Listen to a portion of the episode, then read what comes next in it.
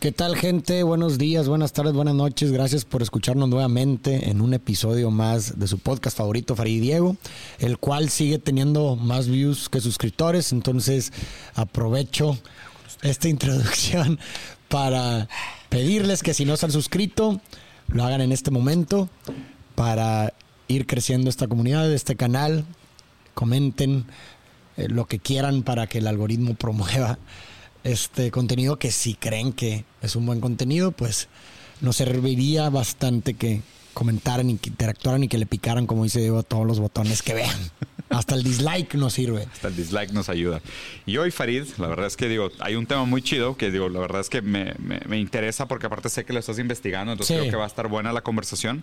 Y además que es un tema pues súper relevante que los últimos años ha ganado muchísima potencia. Digo, yo te puedo decir, yo tengo hijos, entonces sé que es un tema que para papás es un tema muy interesante.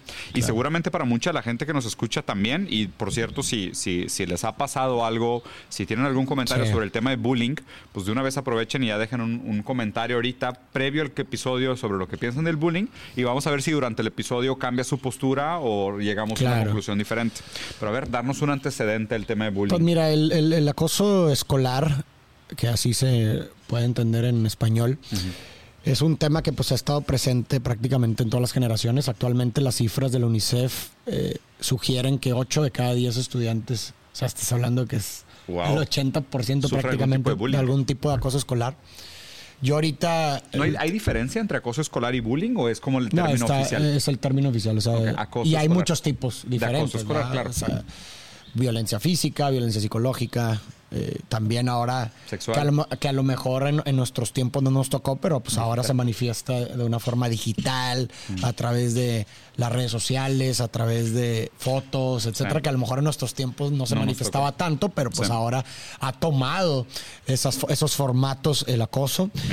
Eh, ahorita lo traigo fresco o te, propuse el tema porque precisamente en un trabajo del... No, no, yo te lo propuse a ti, güey.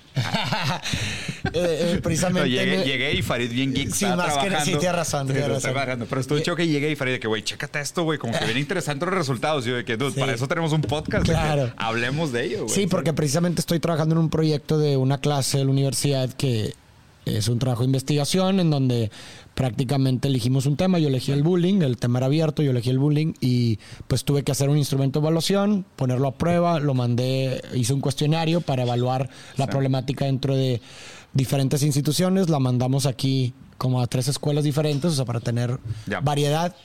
De secundaria eran los alumnos, les mandé el cuestionario que trataba de abarcar pues tres, tres ejes dentro del bullying, que era el primer eje para medir la victimización de la gente, o sea, que tanto los estudiantes han sido víctimas de, acoso.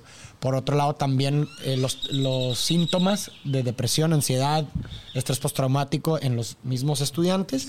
Y finalmente un eje para medir quiénes de los que respondían las preguntas también tenían como índices de ser agresores. Ah, ya, claro. O sea, poder, identificar los potenciales bullies. Sí, y los resultados fueron muy interesantes. Digo, finalmente fueron 66 alumnos a los que les apliqué el cuestionario. ¿Edades? De 12 a 15 años. 12 a 15. o sea, lo que es secundaria. Y lo que me llamó mucho la atención fue que en la sección de los síntomas de estrés, de depresión y de ansiedad había prácticamente más del eh, pues te enseñé los números, ¿no? O sea, el, puntuaje se, dividía en bajo riesgo, mediano riesgo y alto riesgo. Y prácticamente en, los síntomas de depresión, más del 50, más de la mitad de los estudiantes estaban de medio riesgo a alto riesgo. ¿Alto riesgo de qué? De tener síntomas. exactamente. Y las preguntas eran muy fuertes. O sea, las preguntas del cuestionario eh, iban desde, oye, desearía no estar vivo. Eh, este, nadie me aprecia eh, desearía ser diferente a como soy, me odio a mí mismo, ¿sabes? O sea, eran preguntas fuertes y para que la, la, gran mayoría de los estudiantes eh, haya... ¿Quién determinó las preguntas? ¿Tú? Yo las, yo las determiné las preguntas con base en un instrumento calificado ya mundialmente que era de... Eh, el autor no me... Ay, no me acuerdo el nombre, pero estaba validado, validado. exactamente. Y, y, me sorprendió mucho. Y también encontré, por ejemplo, una correlación entre que las eh, era el 30% de, las de los estudiantes que evalué, el 30% que reflejaba algún eh, riesgo alto o medio de síntomas depresivos y demás, tenía una relación con que tenían un mediano riesgo, un alto riesgo de, de sufrir bullying. Claro. O sea, estás hablando de, que pues sí pudiera haber una relación ahí entre... Entre esta ansiedad y el bullying. entre esta ansiedad, que más bien, que el bullying perpetúa esos, casos, esos síntomas de ansiedad. Había otros casos que también era interesante saber que a lo mejor no se reflejaba un mediano riesgo, un alto riesgo de bullying, pero aún así tenían grados altos de ansiedad. Pero estás hablando de de personas de 13 años, güey. Sí, explico, con viviendo ese tipo de problemáticas que se me hace que son bastante fuertes. Y luego, por otro lado, también había ciertos casos que también, a ver, pues también pudieras encontrar algunas lagunas dentro del instrumento de evaluación en tanto que pues a lo mejor muchas veces las personas en la sección hablo de intimidador, o sea que tú como, como victimario, pues a lo mejor no eres 100% honesto. Pero aún así había personas que, sí ponían. Que se identificaban. Sí, de que, y, de que robo cosas. Eh, sí, o sea, las preguntas también eran pues, muy directas, ¿no? Robo cosas, insulto a las personas, o comparto contenido sexual. O sea, había gente que contestaba que sí, güey. A los 13 años, güey. A los 13 años, cabrón. A ver, vamos a empezar a desglosarlo porque ya tengo una serie de preguntas, güey. Digo, primero, primero la edad, ¿no? sí, eso, es lo, más. de 13 a 15, que es una edad que me sorprende bastante porque digo, aunque la verdad los veamos muy chicos, o sea, muy infantes, porque digo, nosotros somos grandes, es una edad donde hay una gran transformación maduracional. Claro, ya es una etapa de identificación, de acuerdo con Piaget. Y, no solo eso, sino que siento que también, o sea, pasar a secundaria, o sea, porque primaria todavía siento mucho el juego lúdico, infantil, ¿sabes? O sea, todavía existe el tema del No eres capaz de discernir a lo mejor las situaciones. obviamente que también cada quien tiene su proceso racional y cada caso es un caso, pero estamos generalizando. Una tendencia. Por, las tendencias y las etapas etarias, ¿no? Pero, a ver, cuando ya estás hablando de 13 a 15 también ya hay un despertar sexual. Por supuesto. Que, que, ah, claro, se da antes en las mujeres que los hombres. Los hombres tienden a infantilizarse durante mayor tiempo que las mujeres. Las mujeres pasan su primer periodo, el hombre empieza a tener el cambio de voz, o sea, empiezan como esos, estos etapas, cambios. estos cambios hormonales, hormonales ¿no? Y obviamente los cambios hormonales despiertan muchas de las conductas que pues complican mucho las relaciones. O sea, sobre todo en escuelas, pues digo, en escuelas mixtas tienen sus complicaciones y en las escuelas que sean de un solo sexo, solo niños, solo niñas, hay otro tipo de complicaciones. Las dos tienen lo suyo, ¿no? Que ahorita tampoco quiero juzgar cuál es mejor, es peor, pero solo para darle un poquito de contexto a por qué esta etapa es tan compleja, tan complicada. Lo otro que quería platicar es de que obviamente se sabe que, a ver, o sea, no somos individuales en el sentido de que si yo soy una víctima o yo soy un bully, pues, o sea, no es solo culpa mía. Claro. Eso se aprende. Sí, sí, sí. eso, lo arrastras, lo traes de otro lugar, muy probablemente de tu casa. Claro. O sea, de la relación que tengas con tus papás o con las figuras de autoridad en tu casa, con tu figura materna y tu figura paterna. Aquí lo interesante es entender que los diferentes roles pueden implicar diferentes tipos de background, ¿sabes? Y lo, y lo, que me parece muy interesante de esto es que es decir, por ejemplo, de la, de la misma manera que se dice que las, las personas eh, que son víctimas de algún tipo de abuso, una vez en, en, su historia, tienden a atraer abusadores durante el resto de su vida, a menos de que pasen por terapia, se mueva su posición subjetiva, se trabaje sobre qué fue lo que, lo que causó. O sea, muchas veces pasa que los, las víctimas atraen depredadores. Esto es algo bien interesante. Entonces, pudieras decir que si un niño es víctima en su casa, pueda ser un blanco fácil para ser víctima también en la escuela.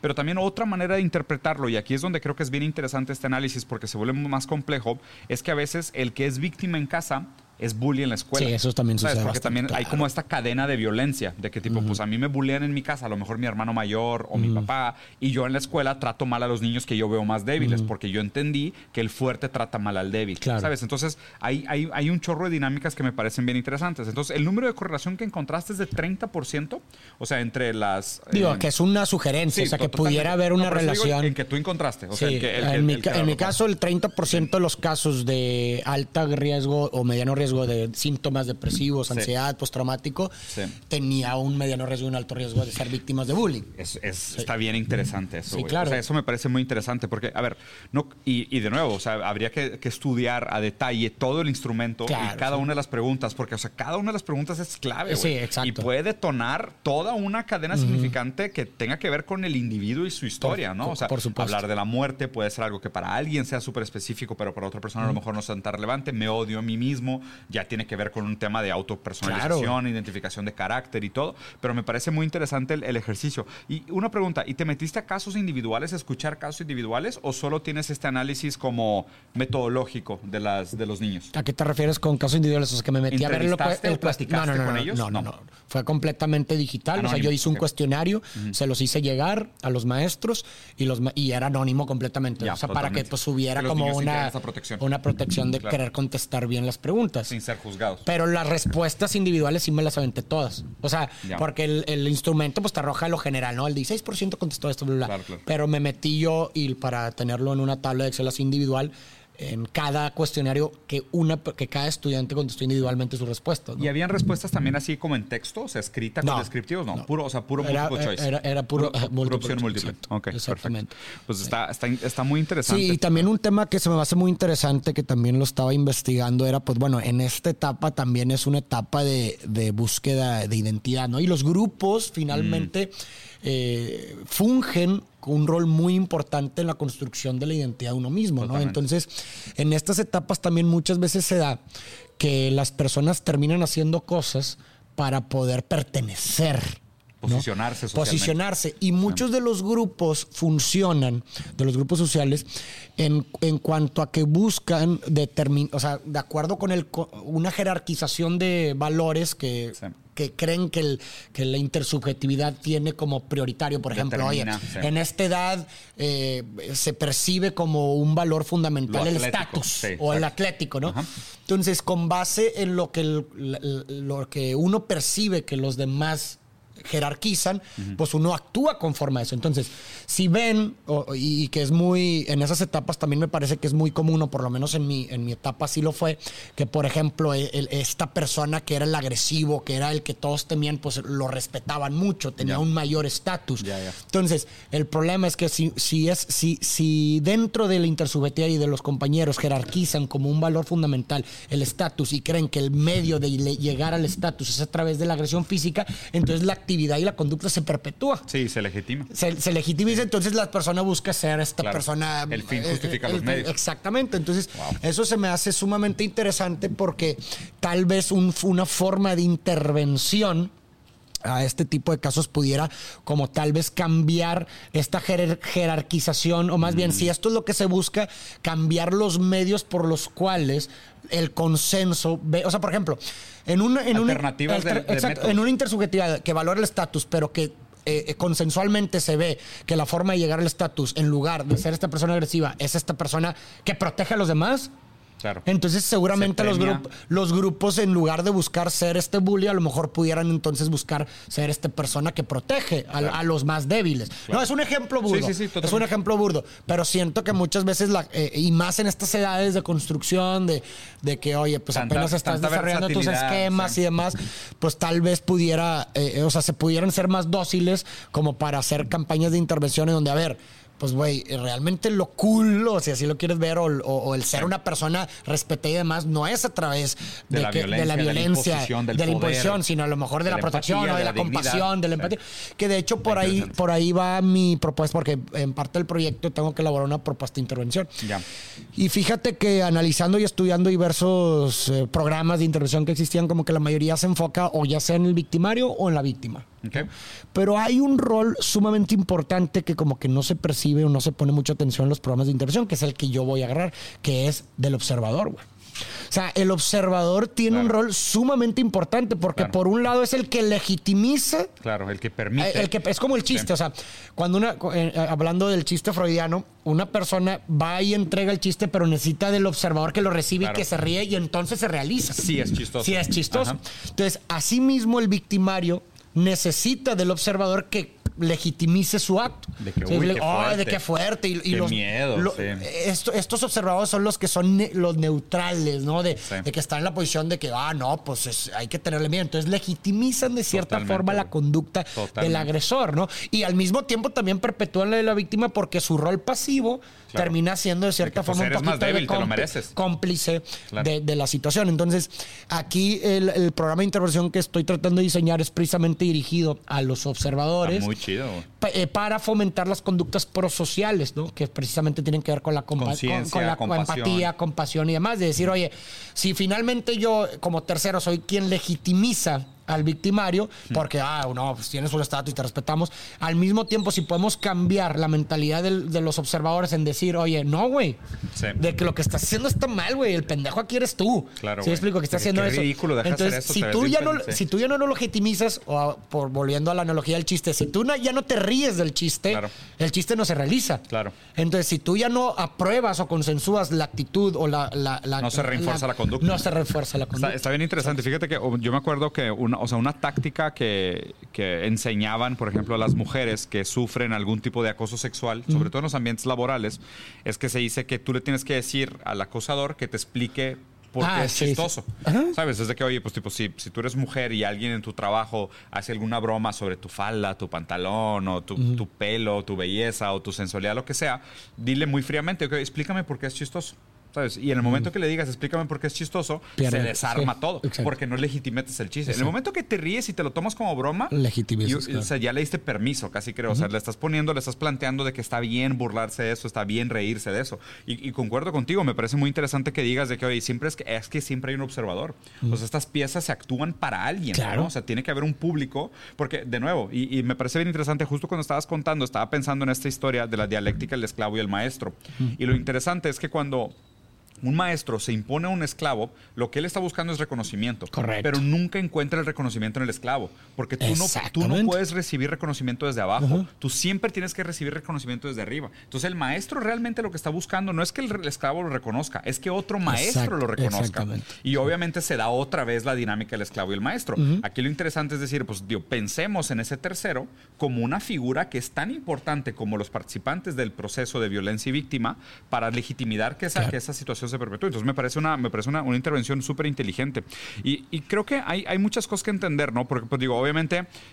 El, el approach de solución me parece que tendría que ser sí o sí multidisciplinario Por y- y, supuesto, multifactorial. claro, porque tampoco puedo, o sea, me, me pregunto si, si el bullying en las escuelas no es más un síntoma de una patología que Por está en otro lugar. No, claro, com- completamente. Tiene que ser holístico. o Claro, sea, porque justo, incluso o sea, en intervención con los papás, con la institución, claro, incluso. O sea, no, puede ser en lo absoluto No puede ser puntual. Eso, Claro eso- que no. eso es lo interesante de estos temas. ¿no? Y, y digo, ya para, o sea, para hacer mi conclusión, porque la verdad es que me parece que el tema está muy chido, pero para dejarlo ligero.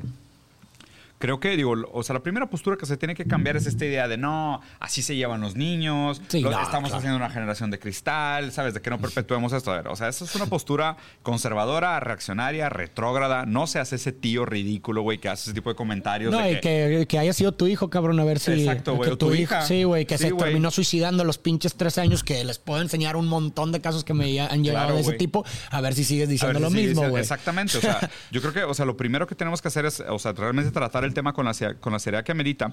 Y otro, hablar que, pues, realmente, o sea, hay un progreso social.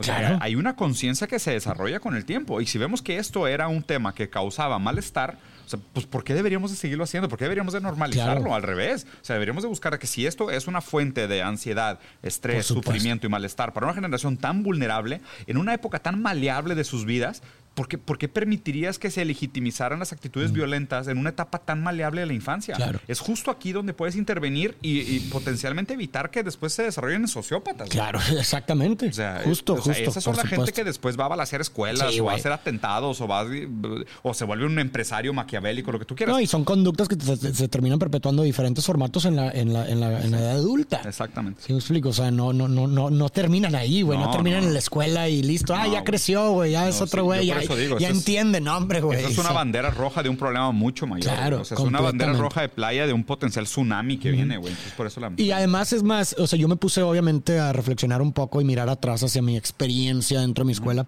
Y digo, afortunadamente porque también pues entiendes que a lo mejor en cierto momento de tu vida, Sí. muy, muy pequeño, pues a lo mejor las cosas no las veías como ahora los ves. Claro. Afortunadamente puedo decir que en lo personal yo no tuve ningún problema hacia otros, o sea, yo no era un bully en lo absoluto.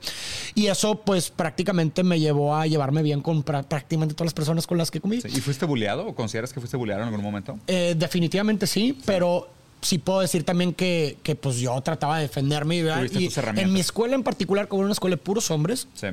Pues era una dinámica y, survival, ¿no? Survival of the fittest. De pronto te bulleaban, de pronto te defendías y pues ahí te las manejabas, ¿no?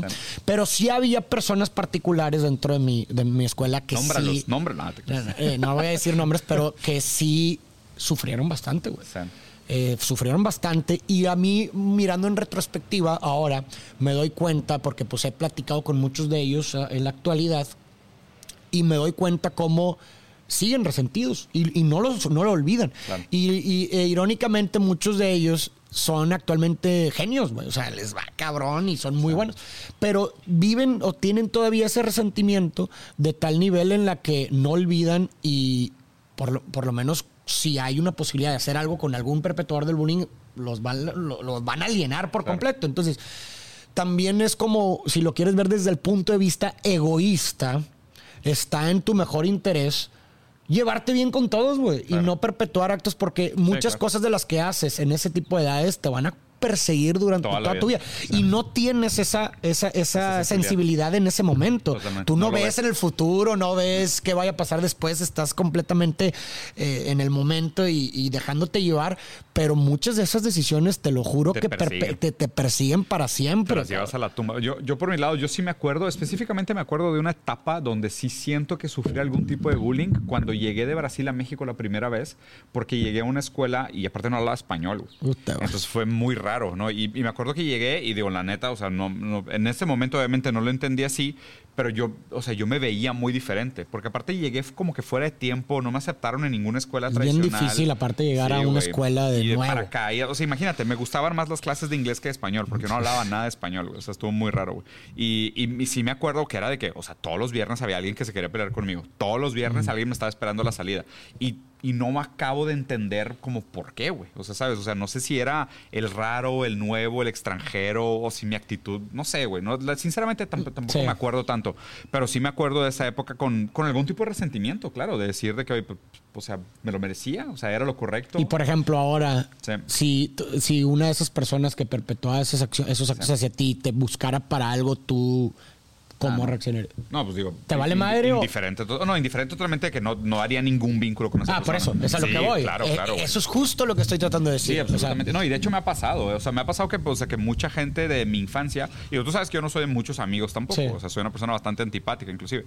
Pero mucha gente que me ha, me ha buscado el pasado de que, ah, ahora sí, güey, de que, ah, te está yendo bien y la madre. O sea, que Sí, es justo, es justo lo que voy, exactamente, sí. Y digo, y nada contra, pero siento que, o sea, pues también eso, esa etapa de mi vida, pues probablemente forjó mi personalidad de hoy. No, claro, por, supuesto. Y digo, también por el otro lado, digo, entiendo que muchas de las personas que a lo mejor eh, perpetuaron actos de acoso hacia otros, tampoco sabían lo que están haciendo, pero... eran víctimas en casa, güey. Ajá, pero si en este momento tal vez, o sea, ya crecieron y ya partieron vidas y ya maduraron y ya a lo mejor vieron o y resignificaron lo que estaban haciendo, pues creo que no estaría de más que tal vez pudieran buscar, a la persona una redención. de que, oye, ¿sabes qué? Estoy consciente de lo que hice, sé que, sé que a lo mejor no hice que te la pasaras bien y nada más quiero hacértelo saber, porque muchas veces a lo mejor eso también es lo que necesitan después para liberarse a lo mejor de los sentimientos de otras personas. No lo sé, pero tal vez pudiera ser una forma de reivindicación. Ya ves, si vas a buscar un amigo tuyo perdido secundaria, no seas ese güey que lo va a invitar a un esquema piramidal o pedirle, dinero prestado. ¿Cuánto tiempo? ¿Cómo estás, güey? ¿Te gusta Herbalife? O que no, oye, bien cínico el vato que te dije de todo, güey. Te hice calzón chino en la prepa. Y ahora, te invito. ¿Cuánto ¿Quieres, tiempo, ¿Quieres ganar dinero con dos simples aplicaciones? No, güey, a la chingada. Mejor escriban a la gente que molestaron y digo, oye, güey, ¿sabes qué? Yo me acuerdo que era medio, medio teto, medio pendejo. Hice unos comentarios fuera de lugar. Discúlpame, éramos unos morros. Y créeme que te van a decir, no hay pedo, güey. Está bien, todo el mundo la cagó en la infancia y mejor hagan eso. Y listo. ahora, ahora sí, con dos simples aplicaciones. Puedes hacerte millonario. Y así me reivindico ah, de todo lo que te no hice. No solo te hice daño, sino que ahora te voy a hacer millonario. Te voy a compensar por haber aguantado vara. No seas ese compa, por favor. No le pidas, no le pidas dinero a tus amigos de secundaria después de años de no verlos. Bueno, espero les haya gustado. Un tema muy sensible. Dejen aquí sus comentarios cómo estaba su postura al principio del episodio versus cómo terminaron. Si tienen alguna historia, historia, obviamente no es el lugar más adecuado para platicar de ello. Tampoco queremos jugarle a los psicólogos digitales, que no va por ahí para nada. Vayan a hablar con profesionales. Pero si quieren compartir algo con la comunidad, pues también por eso queremos fomentar el debate. Entonces, nos vemos el próximo episodio.